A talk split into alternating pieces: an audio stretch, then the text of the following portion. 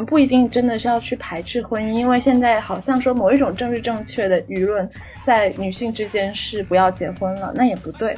就是我本身不排斥说去走进婚姻这个事情。我补充一点，我希望我的伴侣性能力不要太差。虽然说说起来让别人觉得很奇怪，但是我更喜欢一种神交的一种状态。一定要找一个能听懂我讲数学题的女朋友。你对处女情节的看法是什么？我可以直说吗？啊，你直说。我觉得很弱智。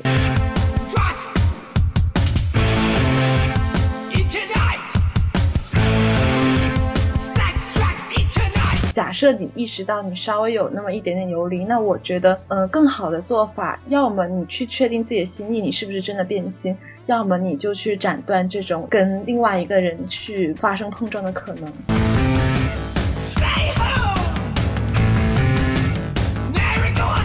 我觉得性是爱的一种表现，它是跟吻、跟拥抱、跟说情话，就是这些行为，大概是就是在我这里。是同一个层面的，它它只是其中一种表现罢了。我觉得首先爱是一个最基本的，然后才有性。然后如果小三他是男性的话，以我日常和就是刷抖音评论区所见，大家好像对这种绿茶男却格外包容，经常就是会发出那种就我的三观跟着他的五官走这种言论，而且就大家提到小三。第一反应都会把它设立成一个女性，基本就不会第一反应想到男性，只是对女性非常不公平。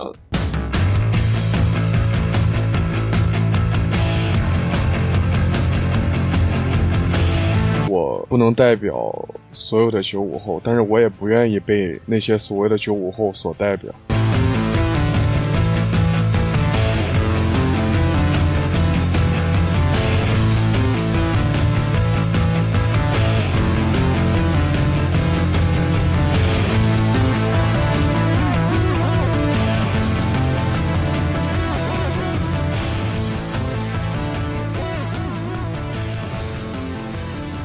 界也关心你，大家好，这里是很日常，我是白眼。呃，那今天呢，很高兴啊，每次都是 这一句，但今天确实非常高兴，因为今天我们的聊天是很热闹，而且呢，来的都是一些年轻的朋友啊。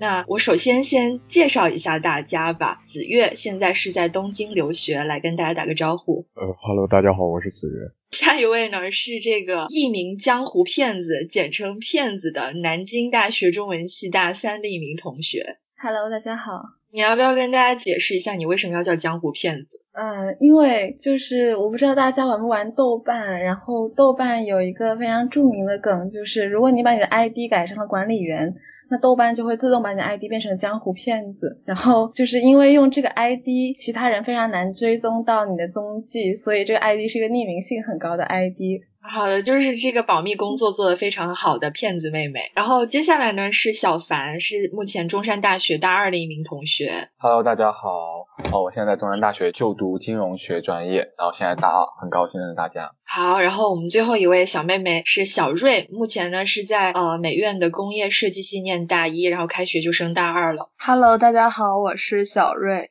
嗯，好，那所以今天就是最年长的一位都是就是九八年的啊，就是 比我要小五岁，但全都是九五后、零零后。其实今天请到这么多年轻的朋友来聊天呢，是想要跟后浪聊聊爱与性。为什么想做这样一期节目呢？是因为这段时间新一代年轻人的保守化倾向成了网上很多网民都在讨论的一个话题。大家好像普遍认为说，现在的九五后、零零后对于感情的看法更加保守，强调门。当互对而非两情相悦，相比恋爱自由更加看重家庭背景。比如说像之前我记得是也也算是有一个网络的舆论事件吧，就是说有小朋友觉得祝英台应该选择马文才而不是梁山伯，因为马文才家里又有钱，然后呢又爱他，所以呢 选择马文才是比选择梁山伯更加实际有理性的一个做法。然后还有呢就是也是有一条评论吧，我记得是在抖音还是在哪里，就是说是认为《红楼梦》当中的宝玉不应该担任。儿女私情，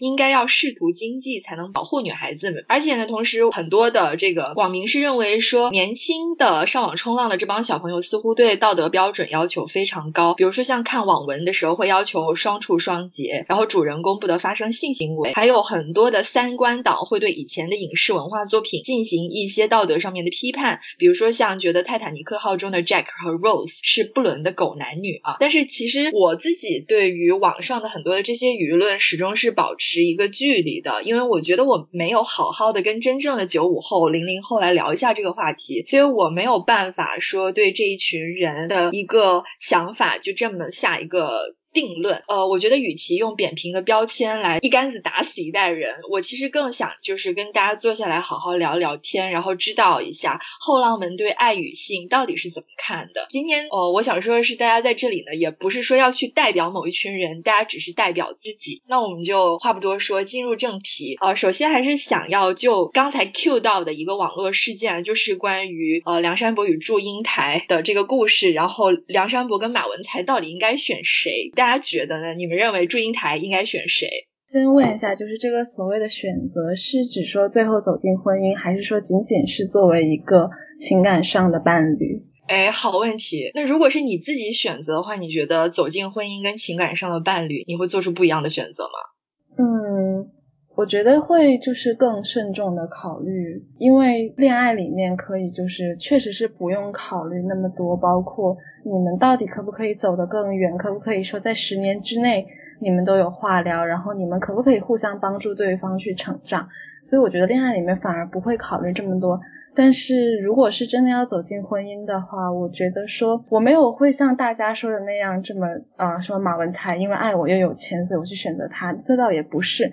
但是呃也确实说会考虑。我跟梁山伯两个人是不是真的能够相互促进，或者说我们两个究竟是因为一时的这种 crush 在一起，还是说我们两个真的是可以依靠彼此身上的特质去就是维护一段长达可能十年、二十年甚至三十年的感情？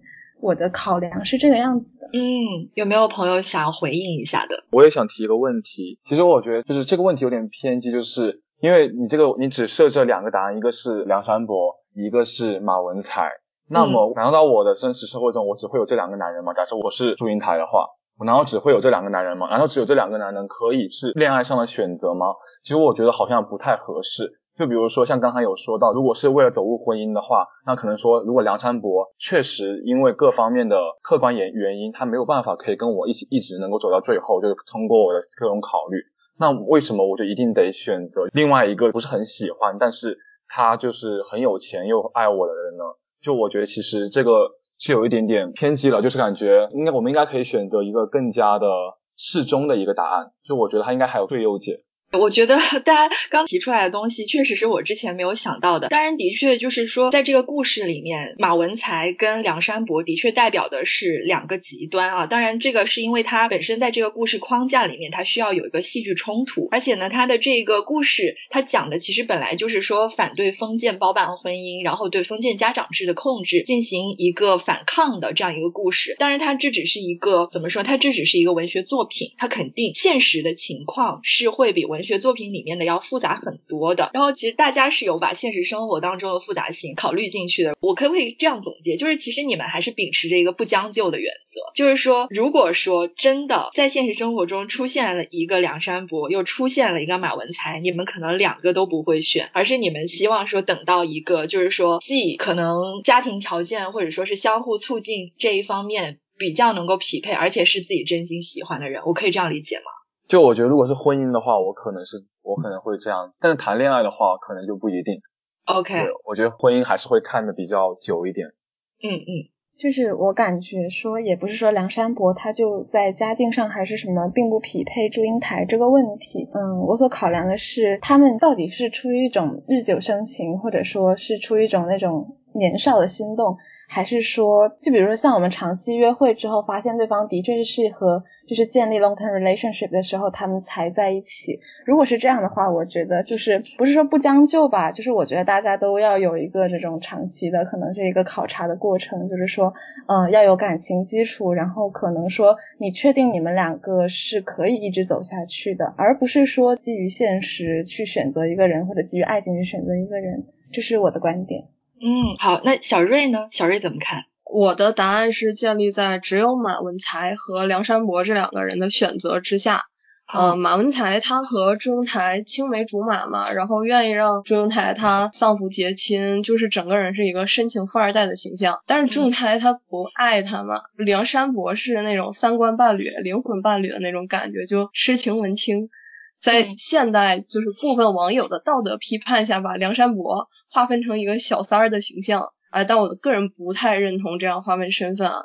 小三儿呢，他就是恋爱关系中有一方出轨的行为才能被定义嘛，这样给他下定义的话，我就觉得他们恋爱道德就贼重。然后祝英台和马文才，他是有婚约不相爱，是马文才一个人的苦恋。按照把他定义成小三的标准来说的，就是这个网友标准来说，这个事儿就放现在就算是订婚，没有结婚。我的观点就是没有结婚，但是可以放心追逐自己真正喜欢的伴侣。祝英台她愿意和谁处对象就和谁处对象。如果我能替换祝英台这个人。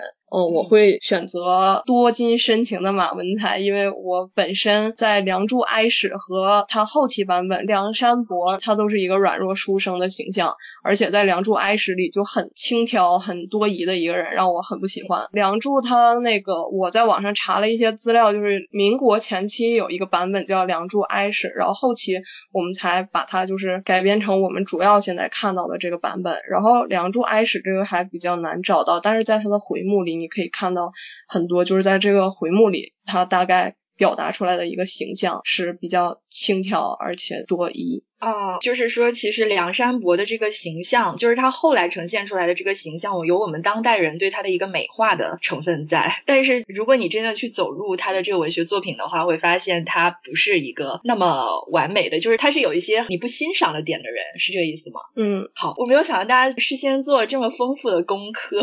然后，呃，刚才就是子月跟我申请了不回答这个问题，他说因为他对梁山伯与祝英台这个故事不熟啊，我觉得 OK。但是，呃，下一个问题，那我就点名你来。回答 啊，就是子月同学，你觉得 Jack 和 Rose 应该是被道德批判的狗男女吗？不知道这样说会不会有冒犯啊？就是我觉得，如如果他们两个性别互换一下，就是他们两个的身份身份还是原来的身份，但是性别互换一下，还会被人说是狗男女吗？只是我个人的想法。是不是就这么说？就如果说是 Rose 是一个像 Jack 那个样子，就是。按照你说的对调的框架，Rose 变成了一个就是穷家女，然后 Jack 变成了一个很有钱的一个富二代，然后富二代跟另外一个女的有婚约，但是他爱上了 Rose，然后他就跟 Rose 在一起了。是你是想说这个吗？对，啊，有意思。那所以你的观点是什么呢？我的观点是，我觉得他们两个不应该被叫做狗男女。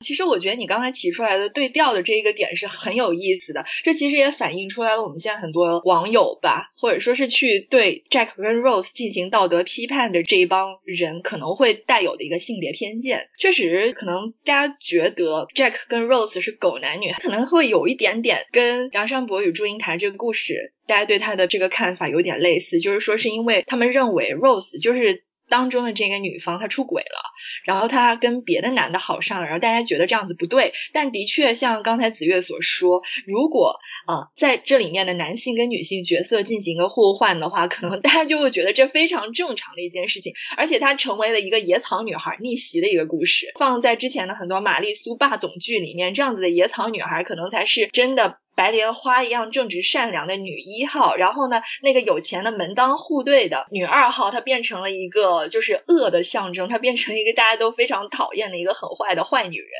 所以我觉得刚才呃子月提出来这一点其实非常有趣的。说到这个，就要很自然带入下一个问题，就是大家对于当今盛行的这个谴责小三的风气怎么看？如果说是呃丈夫出轨小三，是丈夫比较可恶，还是小三比较可恶？因为我觉得这个问题其实有点奇怪，就是。比较可恶，可是我觉得这个可能很多情况吧。我觉得首先第一个是关于小三到底是否知道丈夫的这些情况，以及小三出于的目的到底是因为只是因为很偶然的两情相悦，还是因为纯粹只是想攀荣附凤，我是觉得这还是有区别的。因为就是我觉得从只从道德角度嘛，就是说虽然结果是一样的，首先我觉得一点就是，如果只是偶然情况下的两情相悦的话，其实我觉得我是能够理解的，不管是丈夫出轨小三还是妻子出轨小三，我是能够理解的，因为我不觉得如果你在心里你结婚之后你就不会对另外一个异性产生好感，我是不认可这一点的。我觉得好感跟你现在的身份、跟你现在的家庭状况、跟你现在的各种方面，其实是没有必然关系的。好感就是产生好感，所以我觉得如果我觉得这这个可能是要分情况讨论了。当然了，如果是小三不是特别知情的情况下，我觉得肯定是丈夫更可恶。但是如果在小三出于恶意的去破坏一个家庭的话，我会认为小三是更可恶的。就是我也觉得要看情况，我就抛开情感这个角度，因为我自己感觉说有一部分是，嗯，确实存在说，就是男的是属于高位，或者是处于至少在权力上他是处于支配关系吧，然后这种男性他会通过去，嗯，施展一些魅力，或者说是一些比较吸引人的地方，然后确实就会有女生为之心动，然后在这种语境下，我觉得。就是女方当然有问题，如果她自知是小三还一定要呃去做的话，我认为这个确实是道德上会有问题。但是嗯，就是大家现在一窝蜂的去去谴责女性，我就经常想起网络上的一个词叫“大奶教”，就是嗯，真的是很有一种就是把丈夫当成宝，然后把男性这种权利和地位当成宝。但我觉得其实如果在这种情况，一个男性利用自己的这种身份上的优势去，嗯，出轨或者什么的话，我就是觉得大家不应该说只是去谴责小三。我认为目前的情况还是说，女性在这个问题上面都是承担了更多的骂名，然后这是我对目前的这么一个情况的看法。当然，这不是说小三不应该被谴责，我倒是没有这种想法。我我讲一下，就是我完全无法理解现在盛行的这种谴责小三的风气，就天底下所有骂小三的言论都让我难以理解，完全不赞同。就假如小三她是女性的话啊，男的就天然选择站在对立面，然后抱着就那种看热闹不嫌心大的事态，然后他还会习惯性甩锅，然后直接就消失在这个世界里，然后他老婆或者他的正房。呃，先是就是我，我肯定不会和小三或者就是这种形象是站在一面的命运共同体，然后她也会主观的去忽略丈夫这段出轨关系里男性的角色，然后理所应当的去对同性展开这个直接报复，基本第一选择就都是去攻击，就让我觉得很不舒服，好像是。这个女的好像是只有面对小三儿的时候才能激发她这辈子的最高战斗力。咱们大部分群众还很很爱看热闹，特别愿意围观什么当街原配撕小三儿的那种戏码。在这种就是大环境之下，我觉得只要拿收拾小三做理由，就可以当街无端辱骂、羞辱，甚至就可以轻而易举把你绑走，绑走一个女性，然后你也没有办法自证清白，就是没有人可以独善其身。热衷于谴责小三、打小三或者围观这种很无聊的戏码，基本就是在自己嗨自己。然后，如果小三他是男性的话，以我日常和就是刷抖音评论区所见，大家好像对这种绿茶男却格外包容，经常就是会发出那种就我的三观跟着他的五官走这种言论，而且就大家提到小三。第一反应都会把他设立成一个女性，基本就不会第一反应想到男性，只是对女性非常不公平，所以我觉得这样的环境非常错误。嗯，对我这里也必须要补充一点，其实我在设置这个问题的时候，我知道我的那个问法肯定它是不全面的。第一句怎样看待现在盛行的谴责小三风气，我觉得还是相对中性。但是第二个，我的确设置了一个场景，就是如果丈夫出轨小三，是丈夫比较可恶还是小三比较可恶？我觉得刚才大家都提到了，就是现实情况它是非常复杂的。但是我这个问题里面的问法，它的确是比较两极化的。但是呢，这个问题的设置，它的确也是基于一个前提，就是说现在大家。啊，一个像小瑞刚才说的，一提到小三会自动带入小三是一个女性。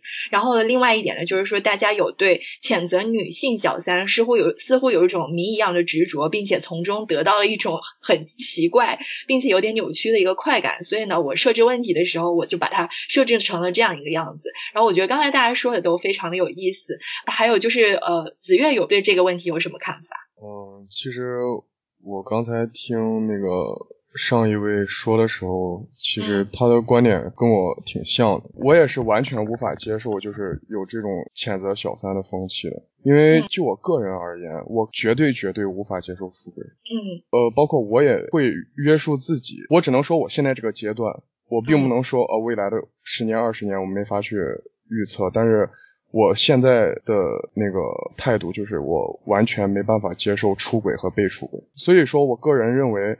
如果出现了出出轨这种情况，一定是出轨的那一方有问题。我不觉得是就是那个小三那一方有问，因为这种事情它是属于就是两个人比较私人的一些问题，就是不管你们是中间关系出现了什么样的情况，或者是什么。你自己有你自己个人的理由，这它始终都是属于你们夫妻之间出现了问题。这个问题的原因并不能够归结在小三身上。嗯，我在这里还想补充问一个问题，就是那如果说是在一段关系中的女方她出轨了，你们所观察到的社会舆论是怎么样？就是说现在大家对于一个出轨了的女性，她是否也有存在，就是说像大家去谴责女小三一样的那样一种心态？就是不论在一段怎样的关系。里面不论这个女方是做了什么，女性始终是在所有的情感关系里面更容易受到谴责的一方。你们怎么看？就是我也是这样觉得，好像说，嗯，女生无论是怎么样，嗯，她是小三也好，她是出轨的那一方，反正在这段错误的，在道德上错误的这段关系里面，女方好像永远都是首先被谴责那一个。因为我就想起来之前林小宅的那件事情，其实林小宅她不算出轨。他就是所谓大家说无缝衔接，但是真的是没有人去谴责过那个男方，大家都在说，呃，林小宅怎么对这段关系不专一，怎么样说背叛了他前男友。其实这个就我个人感觉说，好像其实社会舆论对男方的包容度真的会高很多很多。那那个我想说一下，就是关于刚刚小宅那个问题，其实我有个疑问，就是你你说的关于。不谴责男方，问题是男方并不是无缝衔接吧？我刚我觉得那个问题，大家社会关注点应该是在于无缝衔接那个人，而不是说那个人是男性还是女性吧？就我其实不太认可一点，就是刚刚提到一点，关于在一段恋爱中是否是女性一直处于一种劣，我可以理解为是劣势的一个状态，但我并不觉得是这样子。就是哪怕是我拿我自己身边的很多情况也来做讨论吧，就比如说。很正常的，我们现在先不讨论，就是小三问题，很正常的。谈完一段恋爱之后，那男女分手了，就很正常的分手，也没有提到，也没有牵牵涉到小三。但是我是感觉到的啊，就是其实更多还是男性受到的社会压力会稍微大一点点，因为就像就是确实是这跟这这涉及到男权女权问题了，就是关于男性可能就是说因为一直处于高位。那可能就是说，那分手之后，如果不是因为女方做了什么很错的事，那大家都会自然而然会觉得是可能男性会受到更多的一些社会压力吧。我是真的从我周周围的一些情况来做考虑，甚至是包括我自己的个人情况，或者说是很亲密的朋友的情况，对我是这样看的。就我我我我这样我是这样观察的。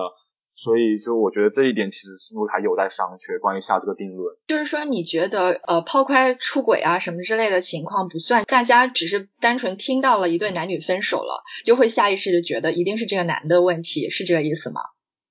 呃，当然没有没有这么肯定了，就是大不就是就对大概率，对对对，嗯，OK，对，好的，那其他朋友有要回应的吗？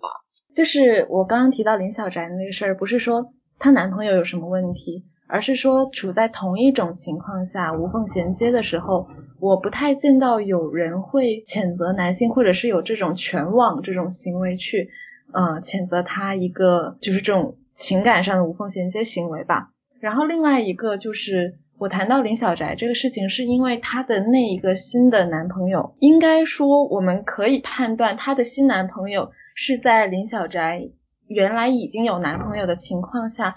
肯定是说有向他去发送一些呃信号啊，或者是说有这种追求的行为，但是我们也没有太见到说大家真的去关心他那个新的男朋友是不是介入了他们这段感情，是不是主动介入了他们这段感情，大家更多的是去集火在林小宅本人的情感选择这上面，然后我觉得某一种程度上也是因为性别差异，然后带来的大家这种聚焦的差异吧。当然也不排除说，因为林小林小宅本身他是网红，他所经历的这种关注更多。但是因为他这样，就我们拿来跟罗志祥比，好像说罗志祥其实没有说经历到这么严重的道德谴责。很多人甚至会拿他这种时间管理去玩梗，就是没有这么严苛的去对待他这种行为。但我个人感觉，其实罗志祥的行为要比。林小宅他的行为在道德意义上更应该受到就是非议也好，批判也好，总之是更不太为人所接受的。那么他们这两个人所受到舆论的差异，我自己认为是因为有性别的加持的。嗯，我挺赞同 骗子的观点。我觉得我们的情况，我们的大环境是对女性的性标准啊、道德标准是都要普遍要比男性的这个标准要高，而且要高很多的。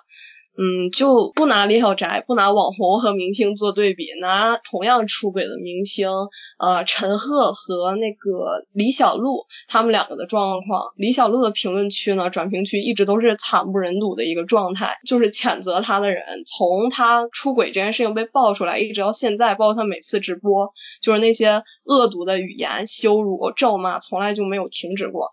而陈赫。陈赫的评论区都很和平，然后粉丝跟他玩的也很好啊。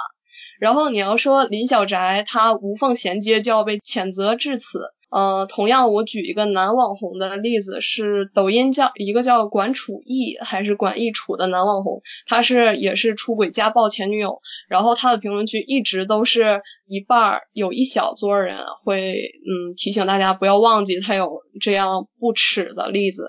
在先，然后剩下的人就是什么？我们只是单纯喜欢他的脸，呃，这件事情已经过去了，大家就不要再提了。然后对他的这种宽容度非常之大，就是对男女的这种标准双标到了一种匪夷所思的地步。这种舆论环境非常的不利于女性，而且，嗯，这样的偏差就是存在的。他不是说，呃，你作为一个男性，然后你身边围着大部分的都是男性友人，然后就觉得。我看不到，它好像存在的，嗯，比较少，好像不是你们说的这样子。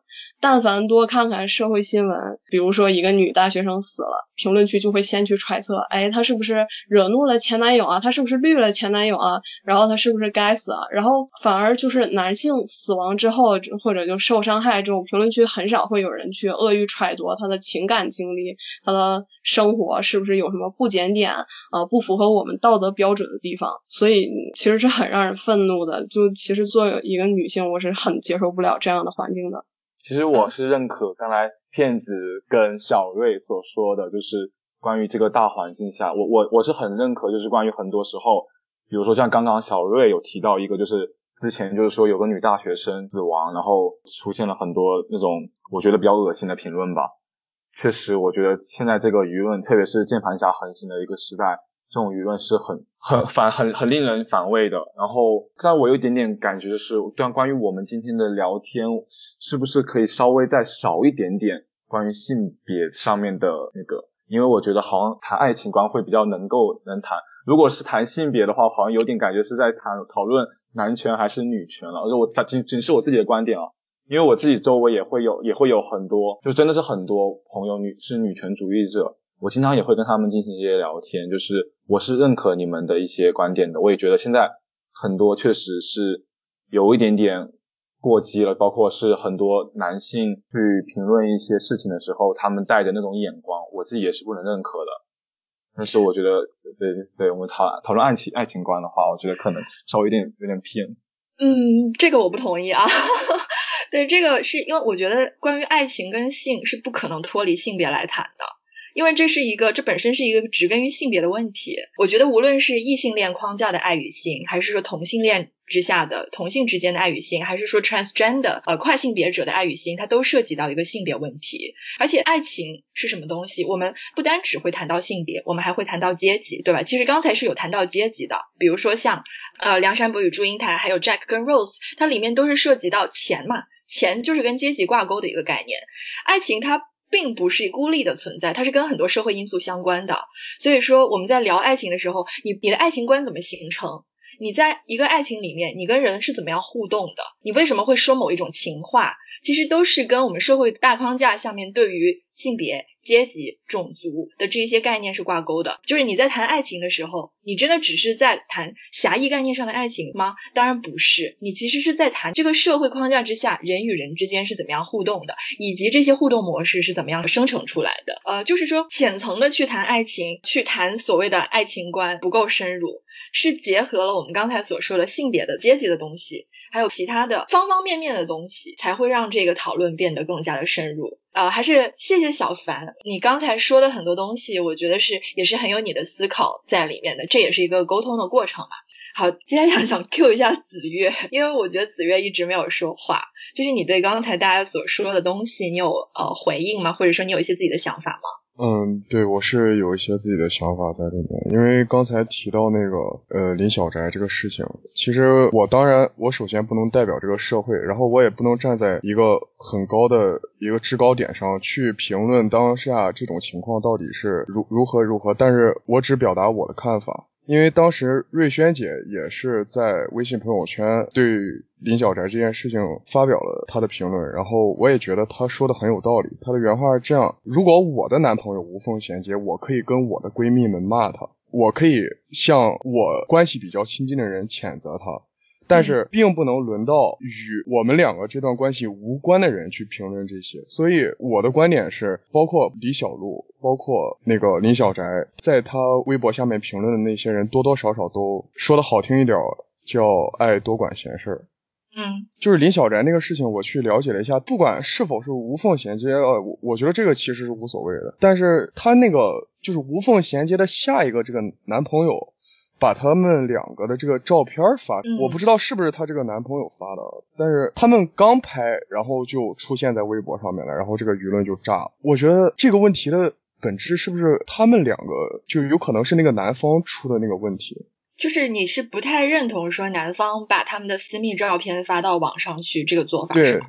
对，嗯。因为这是一个非常非常私人的东西。嗯，有有有朋友要回应吗？因为我觉得刚才子月提到了很好的一点，也算是提出了一个新的角度。呃，刚才那个小瑞还有呃骗子也都有说，就是处在舆论中心的始终是林小宅，但是他好像就是大家都忘记了把这个照片发出来的是她男朋友。我记得我也记得是她男朋友发的，就小瑞跟骗子记得吗？根据林小宅的微博上面的回复，是那个男生发的，而且是一拍完就发出来了。所以我是觉得那个男生真的很有问题。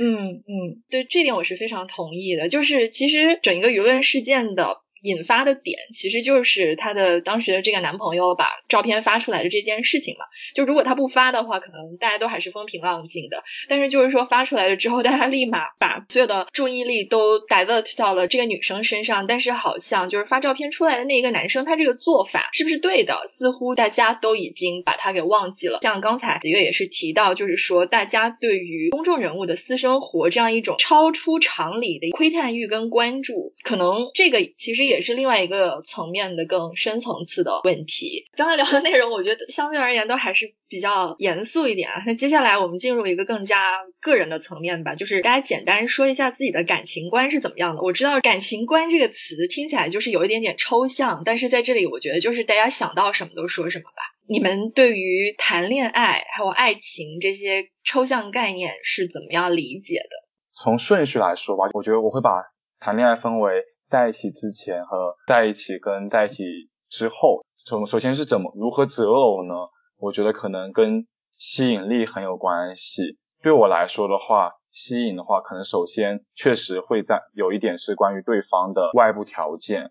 然后呢，但是其实说实话，我对外部条件并没有那么高的要求。但是我对于能否聊得来，虽然很抽象，但我觉得这一点真的是很高的要求。就是真正能够呃，我会对他很感兴趣，或者说想甚至想去追求他的话，一定是要到那种我们两个的聊天模式是能够 match 的。就是我觉得如果不能够 match 的话，哪怕对方各方面再如何的匹配，如果不能聊在一起，如果说是一些观点很难认同，一些哪怕是笑点很难匹配，我觉得都可能是有一点会成为我。去追求或者说去更近距离接触的一个阻碍吧。在一起之后的话，我可能更加的会看重于双方愿意为对方改变的一个程度，因为我觉得，既然你选择是跟对方谈恋爱，是选择了在大庭广众之下公布你们这段恋情，那我觉得你可能就要付出一点责任。我对责任这个观点还是蛮看重的。那我觉得其中责任有一点很重要，就是你能否去为对方改变一些你可能你自己以前的样子，或者说是以前你不愿意做的事情，因为你谈恋爱在一起了，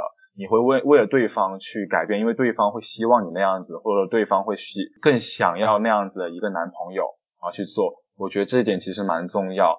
就是以前有一些观点我是不太认可，就是说如果对方需要为了你而改变的话，那你这段恋情就是不成功的。但我并不觉得这一段这个观点很正确。我觉得真正相爱人是会愿意为对方改变的。嗯嗯，所以我觉得可不可以用？两句话来总结一下，就是首先确定关系之前，你很看重双方是否能够顺畅的沟通，因为你提到了很多，比如说像聊天聊不聊得来呀，能不能 get 到彼此的笑点呐，就是这些在我看来其实是就是说你们两个话能不能说到一块儿去，能不能很好的去理解对方的意思，那其实就是说你们两个之间的沟通是否有效。然后呢，呃，就是两个人确定关系之后，你可能会想要看一下，就是你说的是为对方改变，我觉得可能用另外一个词去表。达就是说两个人之间能不能愿意去有一些磨合，或者说是两个人能够磨合到什么程度吧？对对对。好，呃，小瑞跟骗子呢？其实我我觉得我对这个问题我还处于其实我自己认知不算很清楚的状态，因为我没有就是好像没有成功的跟某一个人很建立过很长久的这种情感联系。然后，但是我自己感觉就是，因为我们经常会谈论一个问题叫。嗯，谈恋爱的目的到底是不是结婚？那我自己会觉得说，嗯，我们不一定真的是要去排斥婚姻，因为现在好像说某一种政治正确的舆论在女性之间是不要结婚了，那也不对。就是我本身不排斥说去走进婚姻这个事情，但是恋爱的时候可以不那么执着的说，我一定是奔着这个目的去的。当然。就是我自己会觉得说，无论是约会还是恋爱，某种程度上都是在帮你去辨明你自己可以接受的部分和不可以接受的部分，然后也是让你不断的去，就是可能会怎么去学着跟另外一个人磨合，然后去长久的走下去吧。我对就是恋爱是这样的观点。嗯，你提到说自己怎么样去处理这些东西，其实让我想到一段恋情，归根到底，其实你跟另外一个人相处，也是跟你自己的相处。其实你怎么样去跟别人相处，很大程度上是受到你对你自己的自我认知来决定的。然后你对一段感情的期待，其实也取决于首先你对自己的了解，说然后你再去做出这样一个选择跟判断。好，那么小瑞呢？啊，我觉得我的情感观就。一天更换一次吧。我刚刚下午去把那个《泰坦尼克号》刚看完，然后我此刻的情感观就是怎么浪漫怎么来，怎么爽怎么来，就很简单。呃，希望就是可以和伴侣是一种相互尊重、相互理解、很有默契的状态。就哪怕分手了，也不会好像大家都很流行在朋友圈骂前男友、前女友这个样子，就是不会达成这种惨烈的状态。嗯，好，子月呢？嗯，我的情感观的话，就是因为我现在有女朋友嘛，然后我们两个也谈了快两年了，那我觉得可能我的情感观只有一个方面吧，就大概是带给我一种安心的感觉，因为这个概念很抽象，那我就大概说一下，就是刚才那个呃上面这些嘉宾说的，其实我都同意。但是就我个人而言的话，还是借用瑞轩姐的一段话吧。嗯嗯，我在这里，对我在这里先补充一下，就是因为听众可能不知道瑞轩是谁，瑞轩是我的博士的同学，然后也是他这次把子月推荐过来给我当嘉宾的。OK，好，继续。嗯，因为我真的觉得瑞轩姐很多地方就是说的肯定要比我说的好一点，所以我借用他的一段话是：如果两个人真的是彼此的唯一的话。他们就像一袋绿豆里的两粒红豆，一辈子都不会相遇。而婚姻则都是自己附近的人，归根结底都是凑合，只有遇不到的那个才叫唯一。就是在我看来的话，关于走进婚姻这个事情，刚才白岩也提到了，就是磨合的程度怎么样。就像我现在这个女朋友，我我能吃辣，她不能吃辣，我跟她的作息习惯也不一样，而且我跟她还是异国恋。嗯，但是跟他在一起，我就有一种安心的感觉。这种感觉很抽象，但是就是我不知道该怎么把它形容出来。但是对于我最对于我我的感情而言，最重要的就是需要这种感觉。就是我觉得我不一定非要去遇到一个各方面条件都很好，或者说很聊得来，或者说像现在很流行的一种说法叫三观很合。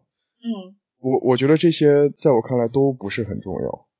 嗯，因为大家刚才都提到就是结婚嘛，那我在这里想问一下大家，你们会觉得不以结婚为目的的恋爱都是耍流氓吗？我觉得不会啊，我觉得。恋爱不一定是奔着结婚去的。嗯，我也不觉得不会，就是怎么舒服怎么来，结不结婚那都无所谓。嗯，我在这里再插一句，如果说是你们碰到一个自己非常喜欢的人，可是你们知道跟这样一个人一定会走不长久，但是你又非常喜欢他，而且他也很喜欢你，那你们还会开始一段浪漫关系吗？嗯，会。嗯，因为怎么浪漫怎么来，对吧？这个走不长久是 是有什么原因吗？比如说你们俩三观本身就不合适？呃，怎么说呢？就是原因未知，就是可能是因为你们三观的一些原因，也可能是因为一些现实的原因。比如说像，嗯，呃，对我比如不出来，但反正就是你知道你们两个走不长久。我觉得我会比较喜欢国外的那种，大家先约会，然后再就是确认关系之前还会谨慎一点。然后我觉得很多或者说哪怕是一瞬间的 crush 啊，或者那种情感上的东西。就是我自己的经历，就是呃，通过几段约会之后，你可能就会没有那么喜欢他了。所以我觉得，倒嗯，不至于到说什么要两个人是不是一定要在一起。我觉得，嗯，大家确定关系前可以稍微更谨慎一点。嗯，两位男同学怎么看？对我来说吧，可能我我是一个比较就是充满幻想的一个男生，对，所以我可能在每一段开恋爱开始前，我都会幻想说能够走比较一个长久的。但是我会在恋爱中发现，其实并不是，并不能走长久。但是就是我这些东西是会在恋爱之后我才去才去 pass 掉的，所以我觉得应该还是会选择在一起的。只有在恋爱之后发现走不长久，才可能会选择再见。你的意思是说，两个人正式开始一段关系之前，你可能比较难去意识到你们两个到底是不是真的能够呃，就是走很长一段路啊？对啊，你需要去尝试的。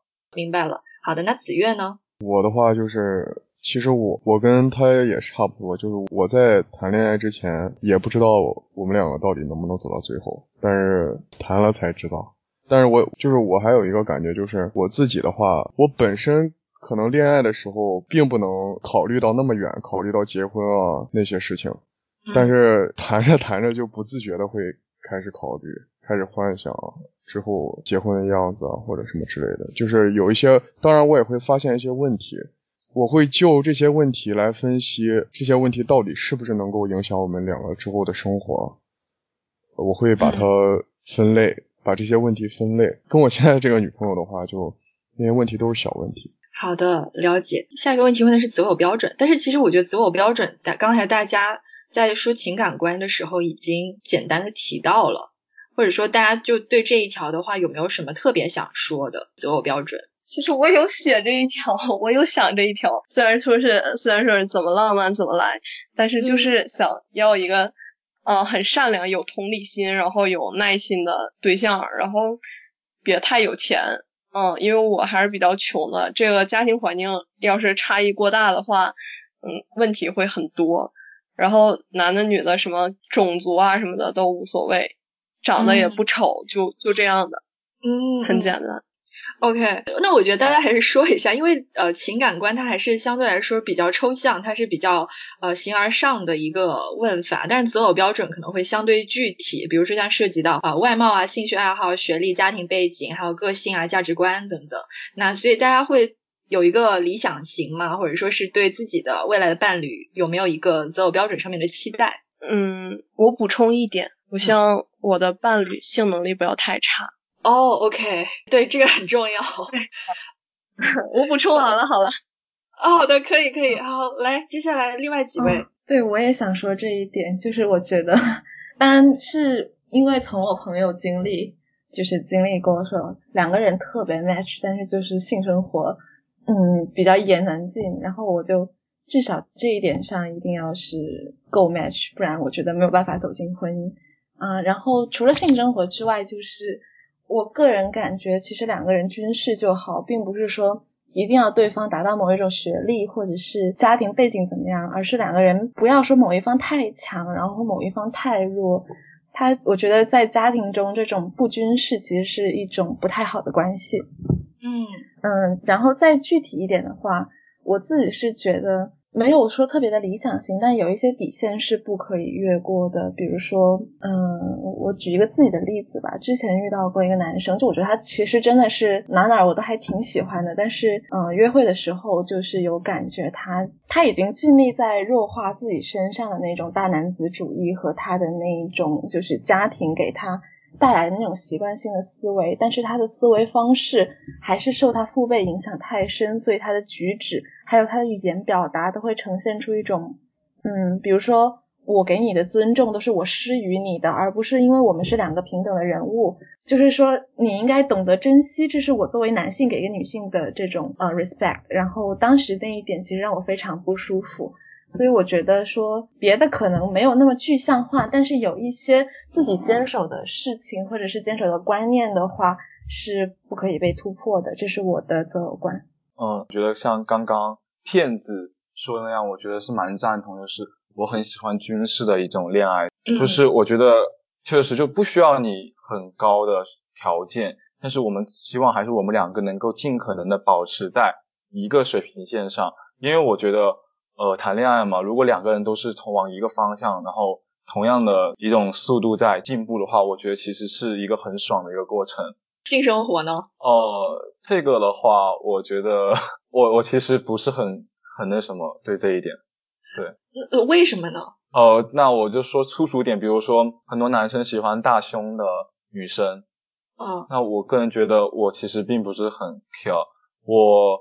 虽然说说起来让别人觉得很奇怪，但我更喜欢一种神交的一种状态，就是我更希望的是大家在生活中能够更加的以理解、更加懂对方，而不是说在某些方面说是一定要能够给予对方快感。我对这方面要求比较低。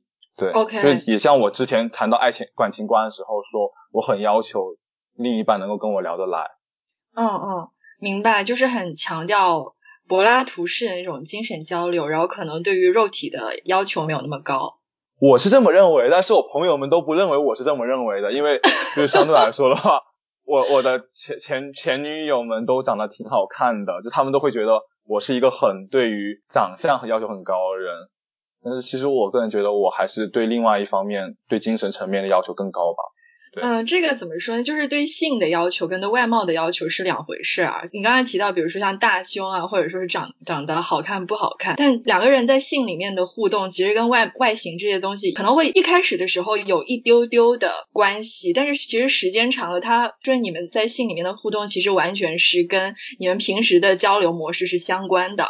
所以我觉得。呃，我 我觉得小凡刚才说的也没错，就是你强调两个人如何沟通嘛，什么之类的，其实就是说，如果两个人能够沟通的好的话，那肯定就是说在呃在性上面碰到的矛盾跟这个障碍，可能就会呃相对来说要减少很多。然后呃最后来子月说一下，嗯。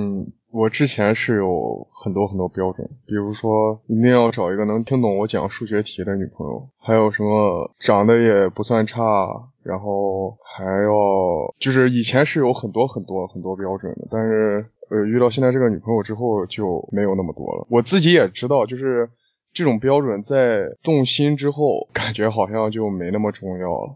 我我当然不能代表大家，我只是我这样，我是这样一个人。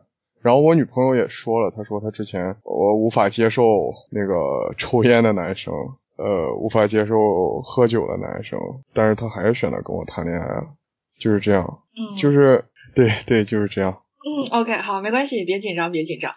好的，那我还是想问起 性生活呢？呃，对性生活的话，我自己不会在乎，但是我会在乎他在不在乎。那你是希望他在乎，还是希望他不在乎呢？呃不，这我没有希望不希望，就是他在乎的话，就是说说白了，我也不算弱，嗯，就大概这种感觉吧。OK，就他他在乎的话，我也我也能够满足。哦，就是其实你还是关心对方的一个感受嘛，是吧？就是你希望能够给到他他想要的东西。对。好的，呃，那因为呃，刚才既然既然提到了性生活这样一个话题，我也想问一下，就是大家如果是处在一段伴侣关系里面的话，会主动的去跟另一半聊这个话题吗？或者说你们觉得有必要聊吗？嗯，我我是我个人是不会，基本不会主动提。是因为害羞呢，还是因为什么呢？不，只是因为我自己对于这方面没有太多的那个需求。好，那剩下的几位小朋友呢？咋的又沉默了？这个问题这么难回答吗？来，那我 Q 一下，那呃那个呃骗子你说两句。我觉得用就是因为中文的语境确实对这个就是嗯好像大家很容易尴尬吧，然后嗯我会偏向于跟我朋友讨论，就是同性的女性朋友讨论这种问题。啊，对，就是而且还是同性的留学生朋友，一般会。呃，聊的比较顺畅一点，这是我目前在中文的语境下面所感受到的。确实，如果是要跟伴侣聊的话，就一开口就开始改说英语是吧？或者是干脆不聊了？那也没有，就是就是会好像说，嗯，包括有时候我可能想在家里聊一下，或者是跟比较关系比较好的，嗯，但是我觉得可能主流的观点还是会，就是对这件事情更隐晦一点吧。嗯嗯。嗯，我觉得我会，如果他有问题，我会跟伴侣比较委婉的提一下吧，然后也是会，呃，更多的跟自己朋友、亲密朋友去讨论这种事情。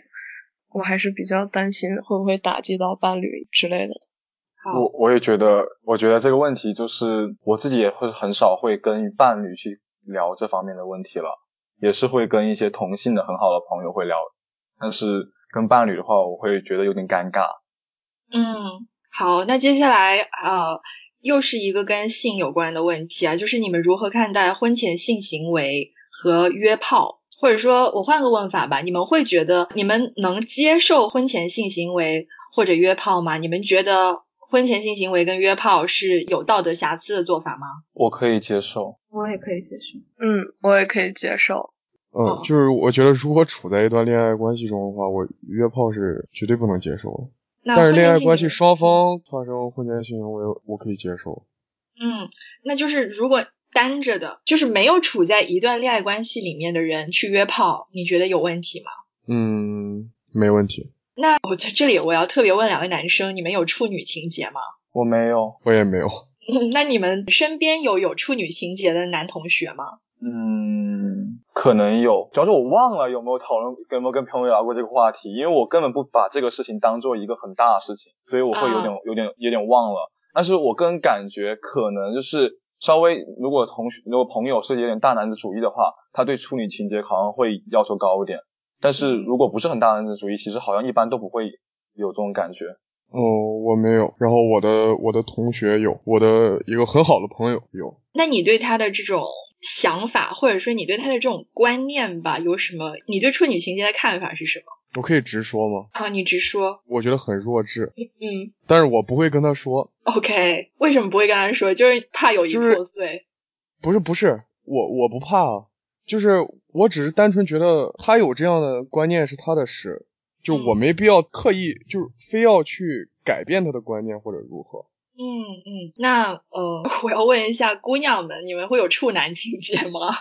没有，完全没有。嗯，那你们就是自己身为女性对处女情节有有什么看法？或者说是你们会觉得，如果一个男生有处女情节的话，会影响到你们对这个男生的判断吗？会，我也会吧。就我觉得有处女情节的男人就很让我不舒服，因为为什么一定要？让女的就是保持纯洁文明呢？你说处男情节这个词儿，大部分人就会觉得很奇怪。但是处女情节，大家好像会经常谈到。但实际上，性欲这个东西人人都有，女人也是人嘛，就也有身体自主权。我我觉得就像子睿说的一样，纯属有病。我是觉得，就是处女情节反映的，它真的是一种思维模式，就是呃，把他的伴侣当成所有物这样子。就是一种其实本身不是说处女情节最单一的一个思维的问题会让我比较反感，而是他可能整个人的思考方式会让我觉得非常的不能接受。嗯，就是说你觉得一个有处女情节的人，可能他的整个他的思维架构，他的底层逻辑，可能就是你就可以判断出来他他不太就是跟我不太一样。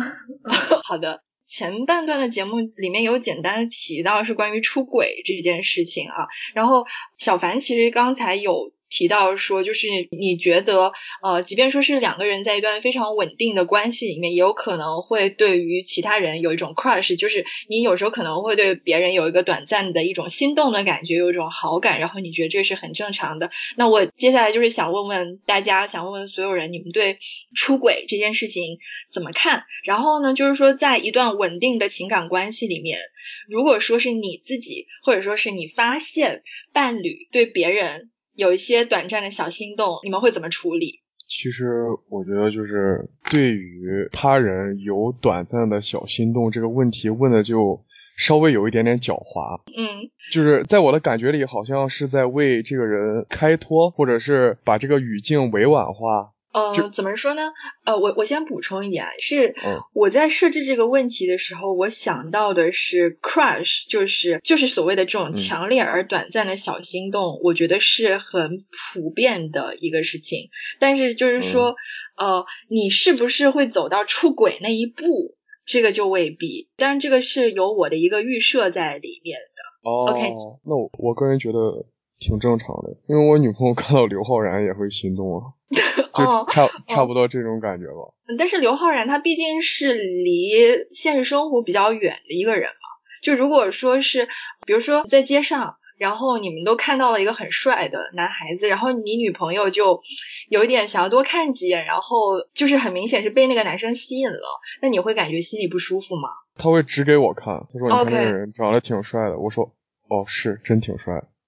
啊啊，遇到过这种情况。如果说是在街上看到了一个你觉得很吸引人、很漂亮的女孩子，你也会指给你女朋友看，然后说：“哎，你看那姑娘真漂亮。”会这样吗？会，他会有点吃醋吧？那我觉得这种问题也没必要多解释。就是我自己的观点是，如果你已经进入了一段恋爱关系。并且你在这段关系之中稍微有那么一点游离，那么如果是我本人的话，我会认为一个人在恋爱中他是有他的责任和他的道德边界感的，他应该知道自己的分寸。所以，呃，如果是我的对象他这样做了，我觉得不是我能去干预的，这取决于他自己到底有没有那个分寸感，或者他到底有没有在就是意识到自己在恋爱中是需要承担责任的。就还是你约会可以同时约两个，我觉得 OK。但是你恋爱的时候，假设你意识到你稍微有那么一点点游离，那我觉得，呃，更好的做法，要么你去确定自己的心意，你是不是真的变心；要么你就去斩断这种跟另外一个人去发生碰撞的可能。哦，其实有游离，就像我刚刚之前提到了嘛，我觉得有游离其实是挺正常的一个事情。但是之所，但是你怎么会去做下一步的动作，我觉得就取决于你自己。像刚才骗应该是骗子提到的，就是你自己的责任感，你自己的一个道德边界，我觉得这个是挺重要的，我也会看重这一点。但是我觉得如果只是短暂的，就是哪怕你说是近距离的，比如说跟就周围的哪怕是一个同学，哪怕是同一个社团的一个朋友，你说有一下就是觉得哇对面他怎么怎么样，你觉得有心动感，我觉得也是正常的。嗯，我能接受另一半在和我谈恋爱的时候会对其他人有小心动这样的啊一个心理状态，就是也是要看他自己可不可以处理好。如果处理不好，那就是出轨，那我可能就会不会容忍。但是小心动完全 OK，嗯，因为我也会嘛。嗯嗯，啊，那如果不只是小心动了吗？就是也是问你们所有人的，如果不只是小心动了，如果另一半出轨了怎么办？你们会当机立断分手吗？还是说还是会尝试去与他沟通，然后挽回一下？出轨只有一次和无数次，我不想在他身上再花这么多时间成本，这真的是浪费我自己。我觉得我可能啊，就是可能会观察一下，就是小三儿会不会是我自己喜欢的类型，然后有没有可能会跟他形成一个开放性伴侣关系这样的啊？但是这种概率很低，基本上可能还是会分手。嗯。啊，那小凡跟子月呢？子月应该可能，因为你刚才已经，你之前已经提到过了，就是你绝对对于出轨或者是被出轨是零容忍。对对，是的。嗯，好，那小凡呢？因为我没有尝试过被出轨，也没有尝试过出轨，所以我不敢打包票我会做什么抉择。就是你说你没有真正的进入到那个情境里面去过，所以你没有办法想象，是吗？对，跳出来讲，我觉得有点难。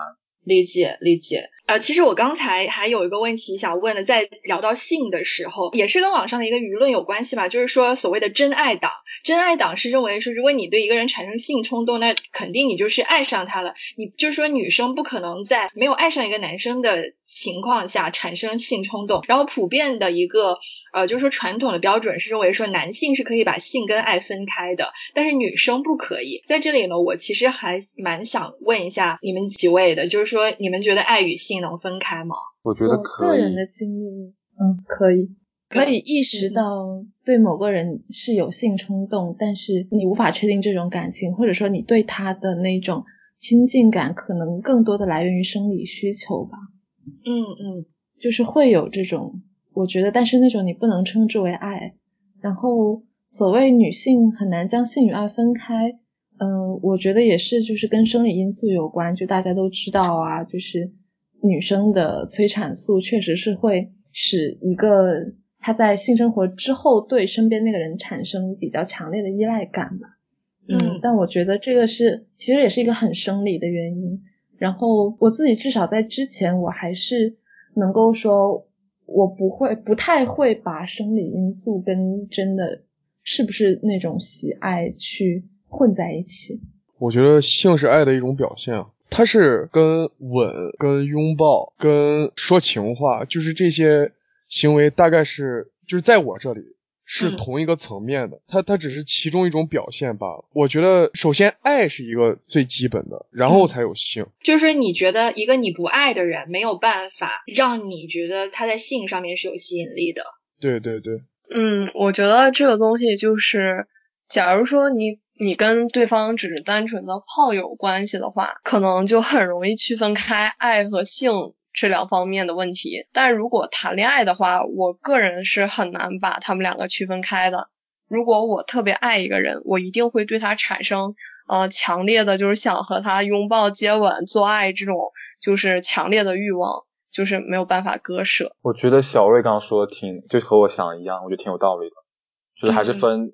看你是跟他是谈恋爱状态，还是说只是单纯的炮友关系？嗯，了解了解。刚才聊了很多啊，就是也是关于性、关于爱，但是其实都有一个前提嘛，前提是你们能够认识到人，然后才有可能产生性或者是产生爱。那在这里，我想就是问一下，了解一下大家对于交友途径的这样一个选，你们除了说自己呃身边认识同学啊，或者说是就是你们这边身边现实生活当中的一些关系网啊，这些是大家比较常规的、比较普遍能接受的。那现在其实是很多人都在用交友软件嘛，我比较想知道你们会使用交友软件吗？有没有用过交友软件？呃，如果有用过的话，有没有一些呃心得体会或者是故事可以分享？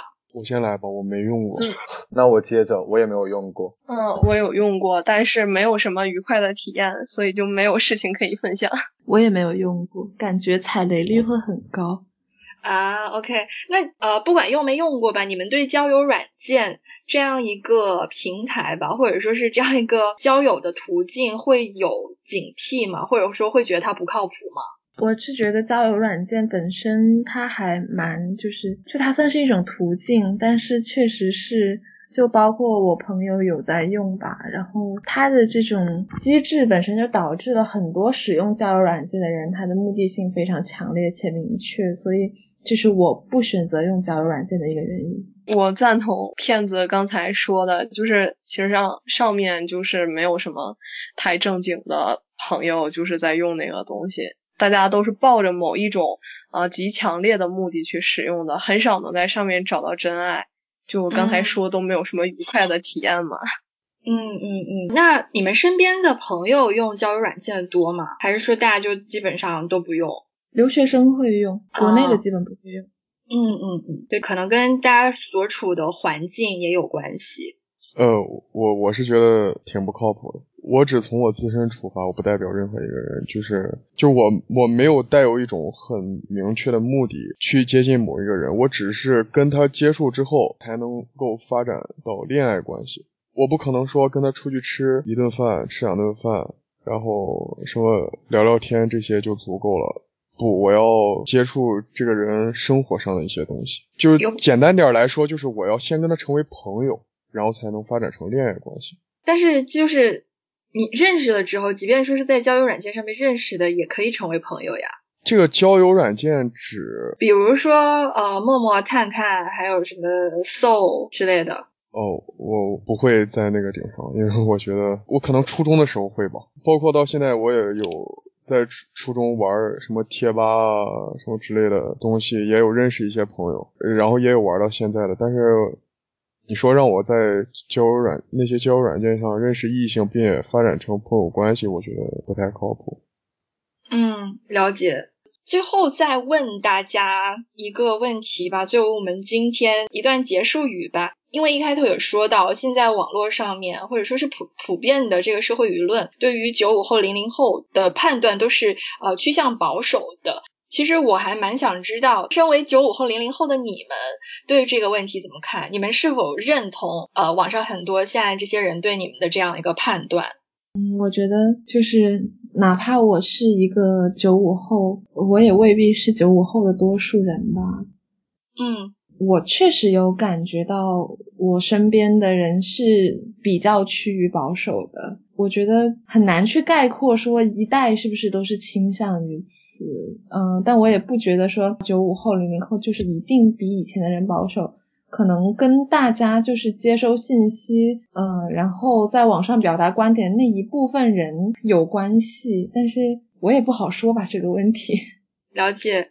有一个问题是我不太清楚，就是以前的哪怕是九零后、八五后、八零后，他们对于性与爱的态度，这个我是有点模糊，因为没有太多的这个年代的一些很好的朋友，所以我对这方面首先是不太了解。但是就我而言的话，可能。也像刚才骗子说的，我们并我们并不能代表整个整一个这一代的人。但是如果就我这周围的一个小偏小小圈子来说的话，也不是小圈子，就大概说是整个学校或者整个学院这样子，或整个周围这样子，我觉得其实还是呃还算是比较保守对性与爱的那种看法，也经常会有聊到这方面的话题。但是你说整体的话。我可能我就不能下定义了。对于整一个时代的人来说，其实我已经分不清该怎么说给身边的朋友下定义，是说他们保守啊，还是说他们开放啊？就是我讲一个小例子，之前有一天我在朋友圈分享了一张自己的性感照片，呃，就是露出乳沟，然后和锁骨这个样子的。其实我觉得这就是一个很平常的事情，然后我基本上是五分钟之内马上收到了同系的一个男同学私信问我，他问我你是妓女吗？用英文问的，然后语法还错了，啊，然后我当时就是很很震惊，我一时分不清他是呃接受不了我分享性感照片这件事情呢，然后还是说啊很大胆就过来直接问我这样嗯侮辱性比较明显的语言。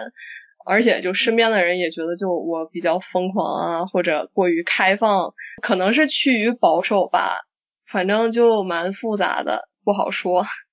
就像上面几位说的一样，我不能代表所有的九五后，但是我也不愿意被那些所谓的九五后所代表，就大概这种感觉。因为我个人就是不是很保守这个词说出来好像有一点奇怪，但是我确实不是一个保守的保守的人。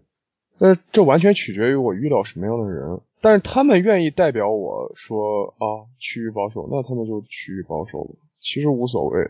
而且我觉得就是这些这些东西，它跟呃所生活的环境有关系。因为我在日本也接触过很多同龄人嘛，大家对于这个这个方面其实还是有很多各种各样的看法。就像现在好像在。国内的话，性这个东西已经变成一种好像洪水猛兽一样，没办法提，不让不让放在台面上提的一种一种东西，就可能跟这个环境也有关系，导致说啊，现在有九五后、零零后趋于保守这样一个趋势，这跟生活的环境也有一定的关系，我是这样认为。嗯。是的，就是呃，我也先跟听众朋友们简单说一下，我是怎么样呃找到这几位年轻的朋友一起来聊天的啊。因为像刚才刚刚才大家都提到了，就是说自己没有办法代表整一代人，我觉得的确是的，就是看得出来大家对于这个态度都是非常的谨慎。但是也像刚才子月也提到，就是说也不想被其他的九五后所代表。那其实我认识这几位朋友呢，都是。是有通过我自己的呃表弟表妹、堂弟堂妹，然后呢也有通过就是像我刚才提到的是通过我的博士的同学，然后他他是一个在就是他的圈子里面有会有比较多的这些呃九五后、零零后的朋友，然后所以其实我也是通过我自己身边的社交圈来找到的我这次的嘉宾，然后呢他会带跟我自己所处的圈子有一些连带的一些特点，那。我们今天在这里聊天呢，其实也不是说，呃，就是想要去得出来一个总结，或者说想要去用一些简单的标签和话语概括九五后、零零后是都是什么样的。我觉得每个人都有自己的个体差异性，但是呢，就是在面对现在这样子快速变化的世界的时候，呃，我自己会觉得更重要的事情是，真的去走进一些人群，真的坐下。坐下来，我们好好聊聊天，然后呢，尝试着去聆听彼此的想法，尝试的去有更多的沟通交流的机会。今天呢，就是很高兴有这样一个机会跟大家来呃聊了一下，就是呃关于爱啊，关于爱情，关于性，还有关于亲密关系啊这样子的一些话题。其实我嗯。作为一个啊，怎么说呢？不说老阿姨，但是呢，就是作为你们呃年长你们几岁的姐姐吧，其实我还是觉得收获很多的。然后我也可以看到，就是大家身上的那种活力，还有大家还有大家都很有自己的想法，所以我。其实也从你们身上学到了很多东西。今天我们的节目就先做到这里，感谢我们这些弟弟妹妹们、可爱的弟弟妹妹们的参与啊，也感谢听众朋友们收听这一期节目。我们下期节目再见，好，拜拜，拜拜，大家拜拜。在九月潮湿的车厢。你看着车窗，窗外它水管在开花，椅子在异乡，树叶有翅膀。上海的街道，雪山在边上，你靠着车窗，我心。